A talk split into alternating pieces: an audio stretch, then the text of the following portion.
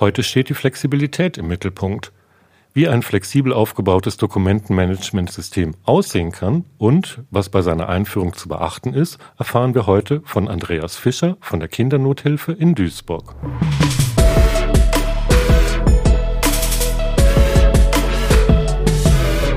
Bam! Bytes and More. Sie hören den Podcast von Optimal Systems. Bei uns geht es um die Digitalisierung im Unternehmen um Prozesse und ihre Potenziale und darum, wie sie sich im Alltag optimal umsetzen lassen.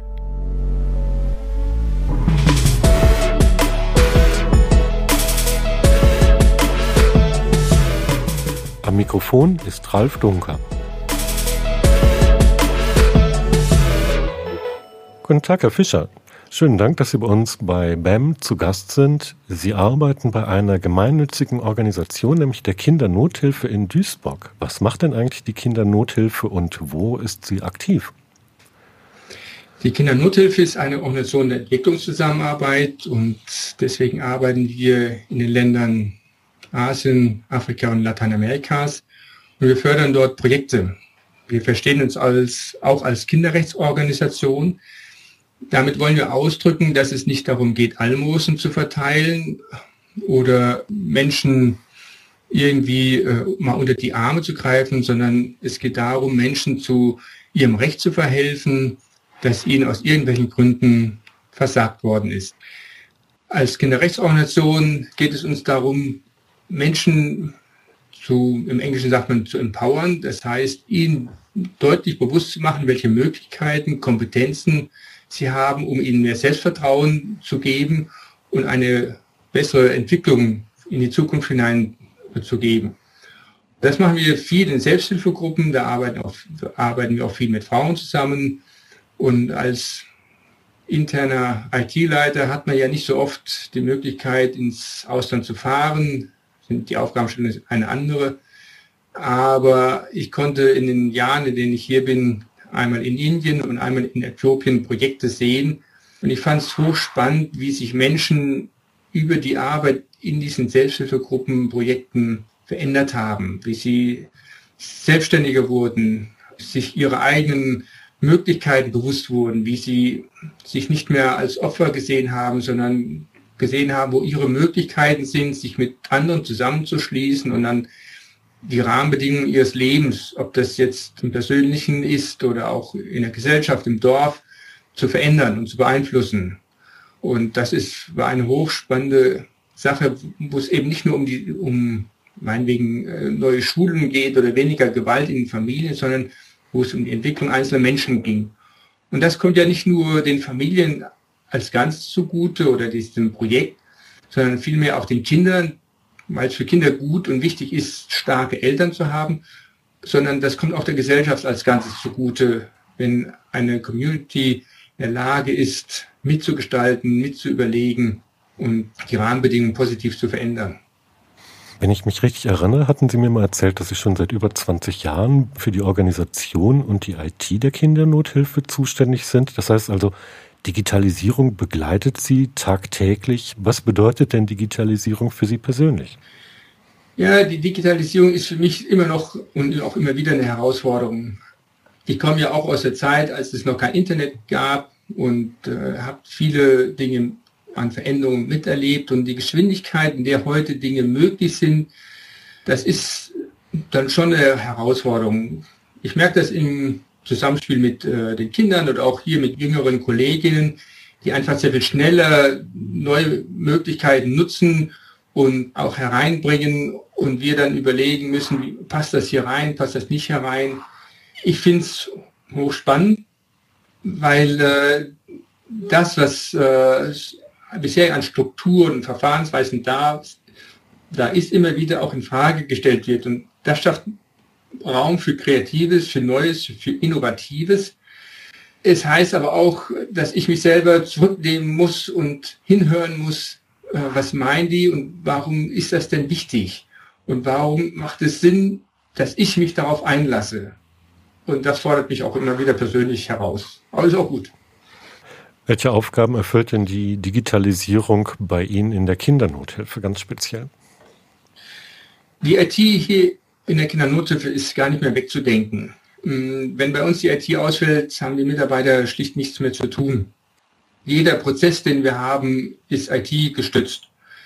Das sind zum einen äh, die Prozesse zusammen mit unseren Spendern und Förderern, die wir haben, wo es darum geht, die ganze gesamte Kommunikation zu dokumentieren, nachzuhalten, zu unterstützen, auch nachzuhalten, wofür werden Gelder eingeworben, wie sollen wir es verwenden, auch die Möglichkeit, Spendenakquise zu machen, die wird IT-gestützt betrieben.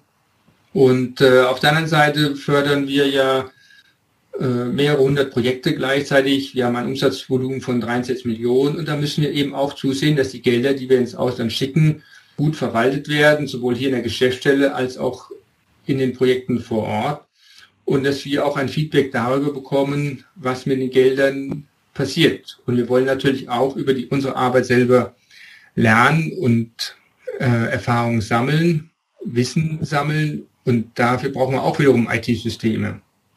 Und dann müssen diese beiden Welten, die Spenderwelt und die Projektwelt, müssen eben auch dann zurechtkommen und zusammenkommen. Einerseits eben hinsichtlich der Verwendung von Geldern, andererseits aber benötigen wir die Informationen, die aus dem Ausland kommen, dafür Spender zu informieren, was mit ihrem Geld gemacht werden konnte und was das Geld bewirkt hat, damit auch dort eine gewisse Rechenschaft dann passiert, denn wir sammeln das äh, Geld ja nicht für Selbstzweck ein, sondern soll ja was erreicht werden. Viele dieser Aufgaben, die Sie beschrieben haben, setzen ja auf das zentrale Dokumentenmanagement Enayo von Optimal Systems auf. Seit wann ist denn Enayo eigentlich bei Ihnen im Einsatz und was sprach denn genau für diese Lösung? Enayo ist das dritte Dokumentmanagementsystem, das wir nun einsetzen. Seit 1997 arbeiten wir mit Dokumentmanagementsystemen. Und äh, für uns war wichtig, dass wir uns von dem alten, sehr starren System trennen und zu einem etwas flexibleren System gekommen sind. Wir haben, da wir keine Experten im Dokumentenmanagementbereich sind, eine Beratungsfirma eingeschaltet, die unsere Anforderungen aufgenommen hat und diese Anforderungen gegen über 200 Systeme hat laufen lassen. Aus diesem Systemvergleich heraus haben sich zunächst einmal drei Systeme herausgestellt, die wir Mitarbeiter gezeigt haben und in Präsentation und die haben dann mit uns zusammen entschieden, kommen ja immer auch fachliche Aspekte, auch äh, funktionale Aspekte und technische Aspekte zusammen. Da haben wir gemeinsam entschieden. Das waren die systembezogenen Punkte, die für uns wichtig waren. Und äh, wir haben dann auch noch darauf geachtet, mit wem haben wir es zu tun. Bei diesen Präsentationen war eben auch der Projektleiter da. Und wir haben gemerkt, dass dort ein gutes Zusammen ist, ähm, ein gegenseitiges Verständnis. Und er konnte uns auch gut erklären, wie Enayo tickt, was Enayo macht. Und nicht zuletzt, und das hat es dann eben auch äh, als richtige Einschätzung herausgestellt, ist uns der Support nach der Einführung wichtig. Denn ein System, das man mit einem gewissen Kenntnisstand einführt, verändert sich ja einerseits, weil man im Laufe der Zeit lernt, besser und anders damit umzugehen und andererseits aber auch, weil sich die Prozesse und die Anforderungen an das System sich verändern, vom anderen Randsysteme dazu und, und so weiter und so fort. Und da haben wir, war es uns äh, wichtig, dass wir auf einen Partner trafen, der eben auch in der Lage ist und auch bereit ist, mit uns die nächsten Wege zu gehen und einen guten Support zu liefern. Und das haben wir in Optimum Systems auch bisher die ganzen Jahre über gehabt. Sie hatten bei den Auswahlkriterien bzw. bei den Anforderungen auch die Flexibilität betont. Warum ist Flexibilität für die Aufgabenstellung bei Ihnen besonders wichtig? Also es äh, gibt verschiedene Gründe. Der erste Grund ist, bei uns werden nicht nur klar strukturierte Prozesse, Dokumente, die in klar strukturierten Prozessen anfallen, abgelegt, wie beispielsweise Buchhaltung oder Produktionsdaten, sondern jedes Schriftstück, das bei uns, jede Datei, die bei uns erzeugt wird, landet in NAIO. Auch eine persönliche Notiz, die ein Mitarbeiter schreibt, weil er irgendetwas mit der Personalabteilung regeln möchte, landet in NAIO und er kann dann dort seine Zugriffsberichtigung regeln und braucht da auch eine Möglichkeit, die Struktur so einzurichten, dass er dann die Datei später auch mal wiederfindet. Wir haben in Enayo selber Dokumente zu Prozessen, die klar strukturiert sind. Alles, was mit Spendern zu tun hat, alles, was mit Projekten zu tun hat, haben wir ganz klare Regeln. Das sind oft Nummern, das sind oft Metadaten aus anderen Systemen, die eine Rolle spielen. Wir haben aber eben auch die weniger strukturierten Prozesse aus dem kreativen Bereich, beispielsweise aus Arbeitsgruppen, die zusammentagen oder aus, von, äh, aus dem Fundraising-Bereich, die sich überlegen, wie äh, man neue Marketingaktionen machen könnte oder aus dem Pressebereich oder aus dem, von den Grafikern, die sehr viel mehr Flexibilität brauchen. Und wir haben natürlich auch die Dinge, die nicht so wirklich strukturiert sind, die aber so im täglichen Alltag immer wieder anfallen, rein Verwaltungsprozesse wie beispielsweise Protokolle aus Teamsitzungen heraus, die halt auch da sind und immer wieder auch neu gefunden werden müssen. Dann kommt es noch dazu, dass äh, jeder Bereich hat so seine Angewohnheiten.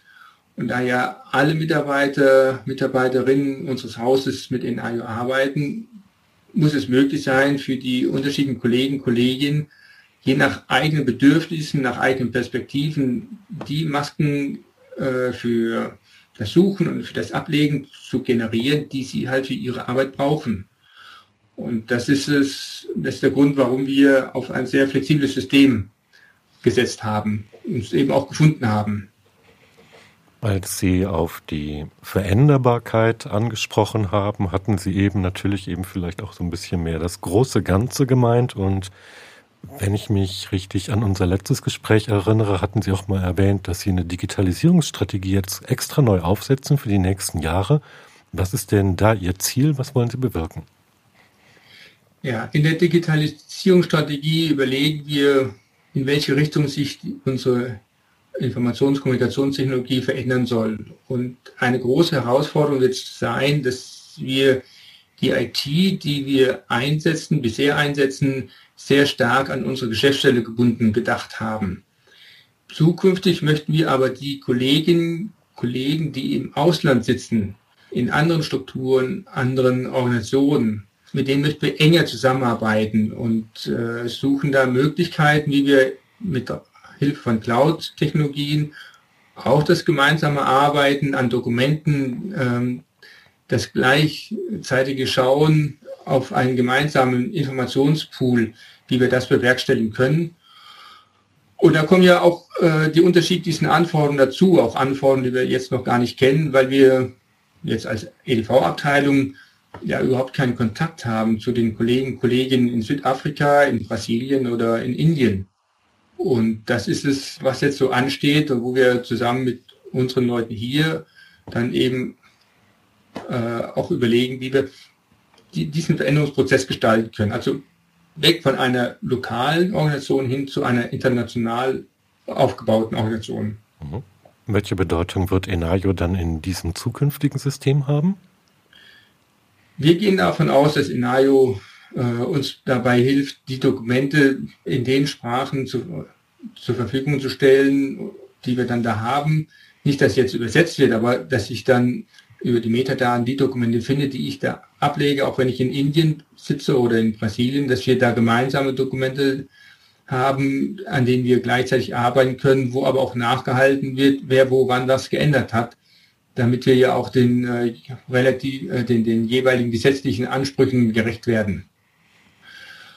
Und wir dann eben auch dadurch, dass wir zusammen auf den gleichen Informations- und Dokumentenpool schauen, auch eine ganz andere Qualität der Zusammenarbeit haben, ein, ein sehr viel stärkeres Bewusstsein des Gemeinsamen da ist, dass wir ein Team sind und nicht so aufgeteilt sind in die in Deutschland und die in auf den Philippinen oder äh, in, in Zimbabwe oder in Chile, sondern dass, dass der eine Teamgedanke dann sehr viel stärker zur Geltung kommt. Von daher hat es auch durchaus eine, eine kulturelle äh, Dimension. Anhand dessen, was Sie gerade eben erzählt haben, wird sehr deutlich, welche zentrale Bedeutung ein Dokumentenmanagementsystem in einem Unternehmen haben kann. Und ich würde mich freuen, wenn Sie mit uns ein paar Tipps und Tricks teilen, wie man das jetzt ideal gestaltet, zum Beispiel mal die Einführung eines solchen Systems. Also uns war wichtig, Mitarbeiter sehr stark einzubeziehen, weil nur Mitarbeiter wissen, wie die Prozesse sind, wie sich das äh, unter der Tastatur mit der Maus am Bildschirm anfühlt.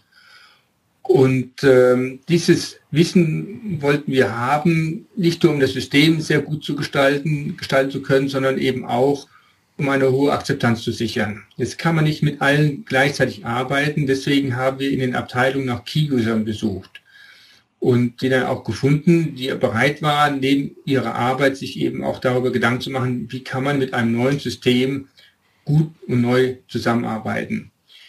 Wir haben dann mit den Key-Usern zusammen uns in AIO auch angeeignet, auch in vielen praktischen Dingen, indem wir Dinge äh, mit Papier und Bogen und Schere dann äh, gemacht haben, damit man auch ein echtes haptisches Gefühl hat.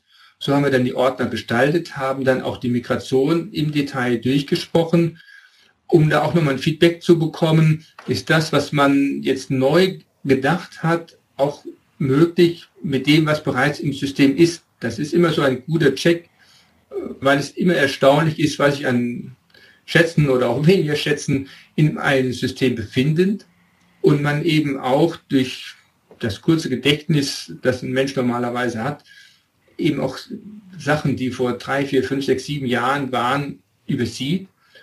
Und diesen Check, der hat sich eigentlich soweit gut bewahrheitet.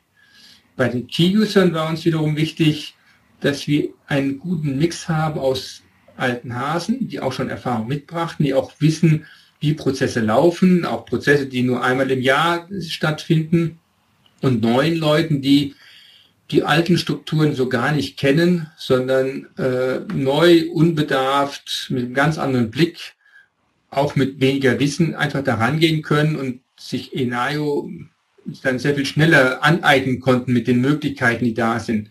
Und in der Kommunikation aus beiden Arten, sag ich mal, von Key-Usern, da ergibt sich dann ein gutes Team, weil beide dann ihre jeweiligen Perspektiven reinbringen konnten und dann konnte man ausdiskutieren, wo ist wichtig, bestimmte Vorgehensweisen zu bewahren und, und zu schützen, weil sie einfach auch langfristig Sinn machen und wo konnte man das, was man eigentlich machen wollte, mit einem anderen Vorgehen, mit mehr, mit anderen und neuen Möglichkeiten von Enayo viel besser umsetzen. Das war dann sehr, sehr wichtig. Was, ob alte Haas oder äh, neue Kolleginnen, Kollegen, beide mitbringen mussten, sind eigentlich zwei Sachen. Das eine ist das systemische Denken. Nicht nur von dem einzelnen äh, äh, Dokument her, sondern von dem, was insgesamt anfällt, das zu strukturieren, zu systematisieren und auch die Wechselwirkungen im Blick zu haben. Das ist uns wichtig. Und das zweite ist zu kommunizieren, diskutieren zu können. Denn keine Perspektive ist für sich gesehen falsch oder richtig, sondern wir müssen ja ein neues Gesamtsystem aufstellen und da muss man auch eine gute Lösung ringen und die hat man oftmals nicht im ersten Wurf. Und dann muss man es eben auch aushalten, dass eine Idee auch nochmal hinterfragt wird und äh, dann verarbeitet wird und es aus der Idee dann eben was Gemeinschaftliches wird. Und äh, diese kommunikative Fähigkeit ist eben auch sehr wichtig. Wenn jetzt das Systemdesign einmal steht, die IT soweit vorbereitet ist, die Migration erfolgt, irgendwann kommt der Tag, an dem Sie das System fürs ganze Unternehmen, beziehungsweise in Ihrem Fall für die gesamte Organisation, produktiv schalten müssen.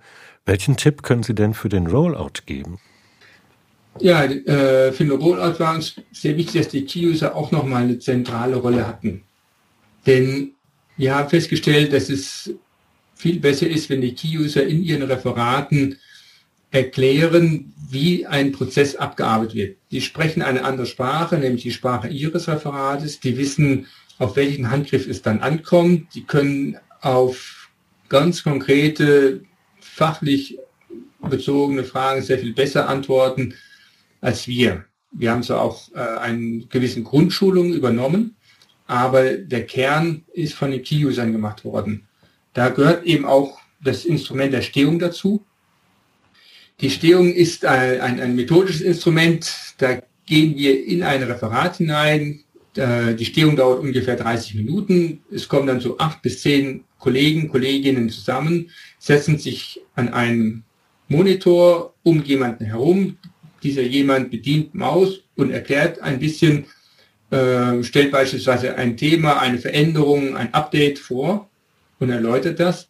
Die Kollegen, Kolleginnen, die drumherum sind, können aber zu diesem konkreten Inhalt, aber auch zu anderen Fragen, die sie persönlich berühren und die sie mal immer mal loswerden wollten, können sie dann eben auch äh, dann direkt loswerden. Und im Rahmen dieser halben Stunde kommen eben auch Leute zu Wort und haben die Chance, zu Wort zu kommen, die in einer größeren Runde oder in einer anderen Zusammensetzung einer Gruppe sich nicht trauen. Uns ist wichtig, gerade diese Menschen, die ein bisschen gehemmt sind im Umgang mit EDV auch zu erreichen, so nach dem Motto, die dümmste Frage ist die, die nicht gestellt wird. Nur ist es eben auch in unserem Verantwortungsbereich einen, einen vertraulichen, einen sicheren Raum zu schaffen, wo Leute aus sich herauskommen können und sagen können, also ich habe da mal ganz blöde Frage. Und diese Fragen sind meistens sehr, sehr hilfreich, weil es oft andere gibt, die das sich nicht trauen zu fragen. Und meistens steckt da eine andere Gedankenwelt noch dahinter, die ihre Berechtigung hat, die man speziell beantworten muss. Und wenn das dann da ist und die Leute gehen dann zufrieden raus, dann wissen wir, dass sich die Stehung auch gelohnt hat. Aber das Spontan, das Interaktive, das ähm, Kommunikative, das schätzen die Kollegen, Kolleginnen. Daraus ergeben sich wahrscheinlich auch dann teilweise nochmal Anregungen, Sachen zu optimieren, Funktionen vielleicht anders anzugehen, Masken nochmal neu anzulegen. Und schlussendlich so eine IT-Lösung ist ja eigentlich nie richtig fertig. Wie gehen Sie denn mit diesen Veränderungen idealerweise um? Wirklich nochmal zwei Phasen trennen wollen. Die Stehung machen wir, oder haben wir sehr stark gemacht bei der Einführung von Software. Und da ist es sehr wichtig, möglichst zügig auch darauf zu reagieren weil das die Akzeptanz dieser neuen Lösung, die ja wie so ein Fremdkörper zunächst einmal daherkommt, ähm, dass die angenommen wird und dass die Leute merken, da wird denen nichts vor die Nase gesetzt, weil irgendeine Arbeitsgruppe irgendwas beschlossen hat, sondern sie selber können das, was an Möglichkeiten da ist und äh, was sie im Arbeitsalltag verwenden, können sie mitgestalten, mit verändern, mit prägen. Und das schafft Akzeptanz. Und auch danach gibt es ja immer wieder Veränderungsprozesse und die laufen dann auch gut, wenn es gelingt, vorher eben Menschen gut einzubinden. Dann trauen sie sich auch Dinge zu sagen, ob das kleinere Sachen sind, wie dass eine Trefferliste angepasst werden muss oder dass äh, eine neue Art von Aktenschrank oder Information hinterlegt werden muss oder man einen Prozess auch ganz anders gestalten könnte. Diese Informationen sind ja wichtig, damit wir das System immer wieder neu so anpassen können, wie die Kollegen und Kolleginnen es brauchen. Und danach kommen eben auch größere Projekte. Derzeit sind wir dabei, das Vertragsmanagement einzuführen, wo es darum geht, die Verträge, die wir haben, mit unseren Partnern, mit Dienstleistern gut managen zu können.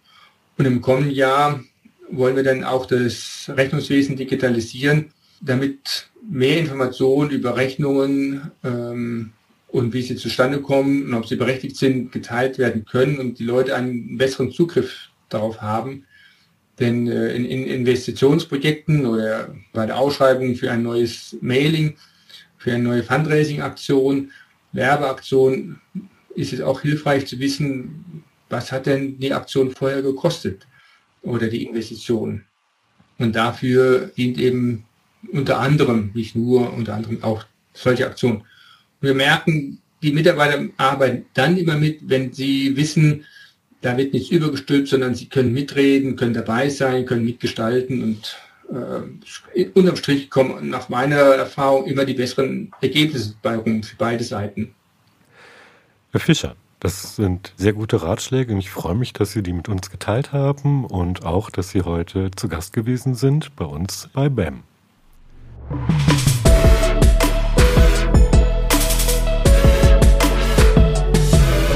Sie hörten Bytes and More, den Podcast von Optimal Systems. Mehr Infos zur Digitalisierung finden Sie auch in unserem Blog unter optimal-systems.de/blog. Abonnieren Sie uns.